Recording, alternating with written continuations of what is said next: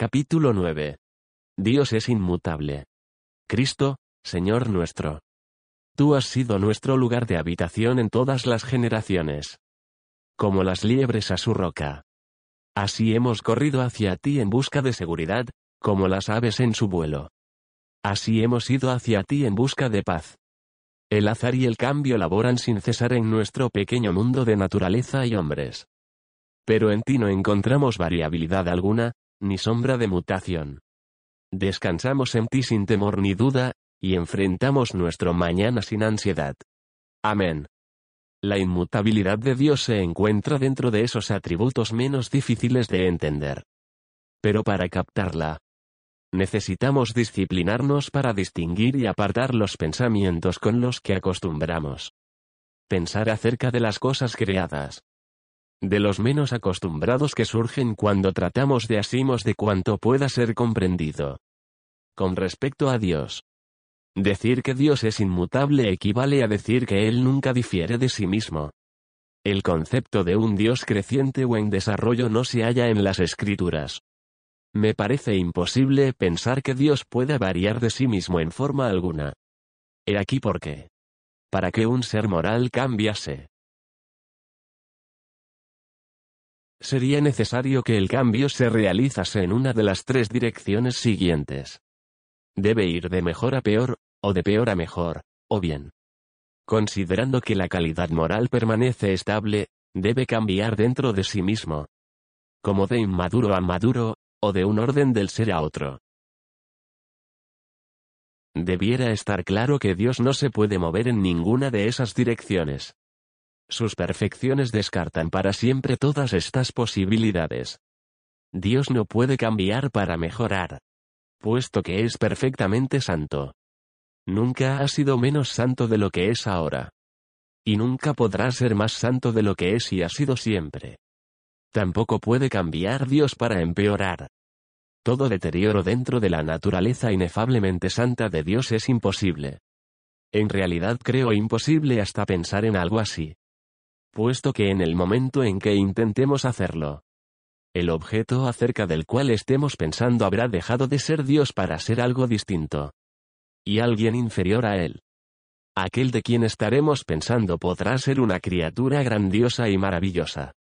Pero por ser criatura, no puede ser el creador existente en sí mismo. Así como no puede haber mutación en el carácter moral de Dios. Tampoco puede haber mutación alguna dentro de la esencia divina. El ser de Dios es exclusivo, en el único sentido de esa palabra, esto es. Su ser es ajeno a todos los demás seres, y distinto a ellos. Hemos visto cómo Dios difiere de sus criaturas por ser autoexistente, autosuficiente y eterno. En virtud de estos atributos, Dios es Dios y no otro ser. El ser que pueda sufrir el más ligero grado de cambio, no será ni autoexistente, ni autosuficiente, ni eterno, y por tanto, no será Dios. Solo un ser compuesto por partes puede cambiar. Porque el cambio consiste fundamentalmente en una alteración en la relación entre las partes. De un todo, o la admisión de algún elemento extraño dentro de la composición original. Puesto que Dios es autoexistente, no es compuesto. En él no hay partes que se puedan alterar. Además, puesto que es autosuficiente. Nada puede entrar a su ser desde fuera. Todo lo que está compuesto por partes. Dice Anselmo, no es totalmente uno, sino que es plural en cierto sentido. Y diverso de sí mismo, y ya sea de hecho o en concepto, es capaz de disolución. Estas cosas son ajenas a ti, mejor que tú, no es posible concebir nada. Por tanto, no hay partes en ti, Señor, ni eres tú más que uno. Pero tú eres en realidad un ser unitario, y tan idéntico a ti mismo. Que de ninguna forma eres desigual a ti mismo, en lugar de esto, tú eres la unidad misma. A la que ningún concepto puede dividir. Todo cuanto Dios es, lo ha sido siempre. Y todo lo que Él ha sido siempre y es, lo será para siempre. Nada que Dios haya dicho jamás acerca de sí mismo será modificado, nada de cuanto han dicho. Los profetas y apóstoles inspirados acerca de él será rescindido. Su inmutabilidad lo garantiza. La inmutabilidad de Dios aparece en su belleza más perfecta cuando se la contrasta con la mutabilidad de los hombres. En Dios no es posible cambio alguno, en los hombres es imposible escapar al cambio. Ni el hombre ni este mundo están fijos, sino que ambos se hallan en un fluir constante. Todos los hombres aparecen por un poco de tiempo para reír y llorar. Para trabajar y jugar y después irse para dejarles lugar a los que le seguirán en el interminable ciclo. Ciertos poetas han hallado un morboso placer en la ley de la impermanencia. Y han cantado en clave menor el canto del perpetuo cambio. Ornar. El fabricante de tiendas, cantó con patetismo y humor sobre la mutación y la mortalidad. Las enfermedades gemelas que afligen a la humanidad. No golpees con tanta dureza esa arcilla, exhorta al alfarero, que pudieras estar golpeando el polvo de tu abuelo. Cuando levantes la copa para beber el rojo vino, le recuerda al calavera. Pudieras estar besando los labios de alguna belleza muerta hace ya mucho tiempo. Esta nota de dulce dolor, expresada con un humor delicado. Les otorga una radiante belleza a sus cuartetos, pero, por hermoso que sea. Este largo poema es algo enfermizo, enfermo de muerte como el ave hipnotizada por la serpiente que la va a devorar. El poeta está fascinado por el enemigo que lo está destruyendo a él. Y también a todos los hombres, y a todas las generaciones de hombres. También los escritores sagrados se enfrentan a la mutabilidad del hombre. Pero son personas sanas, y hay una sana fortaleza en sus palabras. Han hallado la cura para la gran enfermedad, Dios, afirman, no cambia. La ley de la mutación pertenece a un mundo caído, pero Dios es inmutable. Y en él los hombres de fe hallan por fin la permanencia eterna. Mientras tanto, el cambio obra a favor de los hijos del reino, no contra ellos. Los cambios que tienen en lugar en ellos son producidos por la mano del Espíritu que vive dentro de ellos. Por tanto, nosotros todos, dice el apóstol, mirando a cara descubierta como en un espejo la gloria del Señor. Somos transformados de gloria en gloria en la misma imagen. Como por el Espíritu del Señor. En un mundo de cambio y decadencia. Ni siquiera el hombre de fe puede estar feliz por completo. De manera instintiva. Busca lo inmutable, y se lamenta ante el paso de las cosas familiares y queridas. Oh.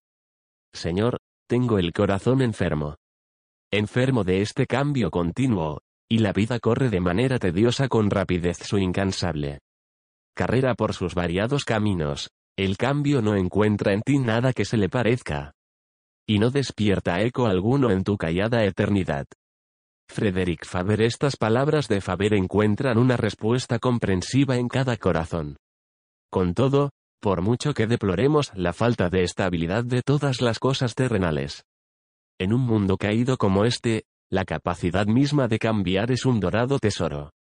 Un don de Dios de un valor tan fabuloso, que nos exigiría una continua acción de gracias. Para los seres humanos. Toda posibilidad de redención se encuentra en su capacidad de cambio. Pasar de un tipo de persona a otro es la esencia misma del arrepentimiento. El mentiroso se convierte en veraz, el ladrón en honrado, el lujurioso en puro, el orgulloso en humilde. Toda la textura moral de la vida queda alterada. Los pensamientos, los deseos y los afectos son transformados. Y el hombre deja de ser lo que había sido antes. Tan radical es este cambio. Que el apóstol llama hombre viejo al hombre que existía antes.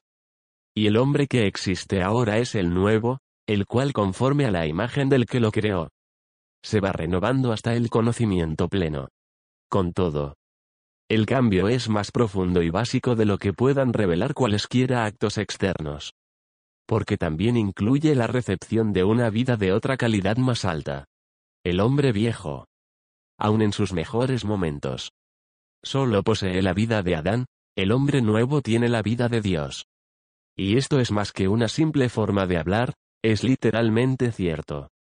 Cuando Dios infunde la vida eterna en el espíritu de un hombre, ese hombre se convierte en miembro de un orden de seres nuevo y superior. En la realización de sus procesos redentores, el Dios inmutable hace pleno uso del cambio. Y por medio de una sucesión de cambios, llega por fin de la permanencia. En la epístola a los hebreos es donde se muestra esto con mayor claridad. Quítalo primero, para establecer esto último. Esto es una especie de resumen de la enseñanza de este notable libro. El pacto antiguo. Como algo que era provisional, ha sido abolido. Y el pacto nuevo y eterno ha tomado su lugar. La sangre de machos cabríos y de toros perdió su importancia cuando fue derramada la sangre del Cordero Pascual. La ley, el altar, el sacerdocio. Eran todos temporales y sujetos a cambio, ahora. La ley eterna de Dios ha quedado grabada para siempre en el género vivo y sensible del que está compuesta el alma humana. El santuario antiguo ya no existe. Pero el santuario nuevo es eterno en los cielos. Y allí es donde el Hijo de Dios ejerce su sacerdocio eterno. Vemos así que Dios usa el cambio como un humilde siervo para bendecir a su casa redimida. Pero él mismo se halla fuera de la ley de la mutación.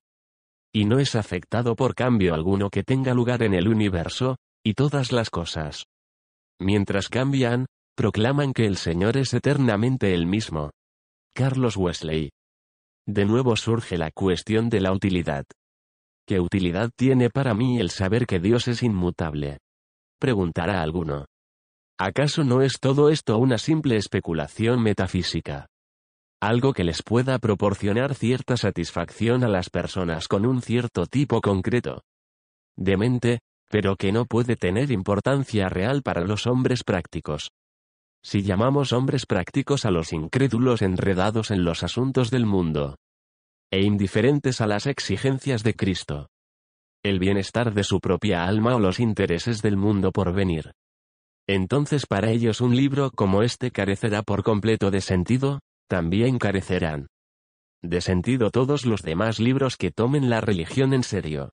Sin embargo, aunque es posible que estos hombres sean mayoría, de ninguna manera componen el total de la población. Aún están los siete mil que no han doblado la rodilla ante Baal. Estos creen que fueron creados para adorar a Dios. Y para gozar por siempre de su presencia. Y están ansiosos de aprender todo cuanto puedan acerca del Dios con el que esperan pasar la eternidad. En este mundo donde los hombres nos olvidan. Cambian sus actitudes hacia nosotros según les dicten sus intereses privados y revisan su opinión acerca de nosotros por la causa más banal. ¿No es acaso una fuente de maravillosa fortaleza el saber que el Dios con el que tenemos que ver no cambia? Que su actitud hacia nosotros ahora es la misma que tenía en la eternidad pasada. Y tendrá en la eternidad por venir. Cuánta paz trae al corazón cristiano el darse cuenta de que nuestro Padre Celestial nunca difiere de sí mismo. Alegramos hasta Él en cualquier momento. No necesitamos preguntarnos si lo vamos a encontrar de buen humor. Él siempre está receptivo ante el sufrimiento y la necesidad. Y también ante el amor y la fe. Él no tiene horas de oficina. Ni aparta momentos en los cuales no quiere ver a nadie. Tampoco cambia su pensamiento con respecto a nada. Hoy, en este momento. Siente hacia sus criaturas, hacia los infantes, los enfermos, los que han caído. Los pecadores. Lo mismo que sentía cuando envió a su Hijo unigénito al mundo para que muriese por la humanidad. Dios nunca cambia de humor, ni se enfría en sus afectos, ni pierde el entusiasmo. Su actitud hacia el pecado es ahora la misma que era cuando echó al hombre pecador del huerto.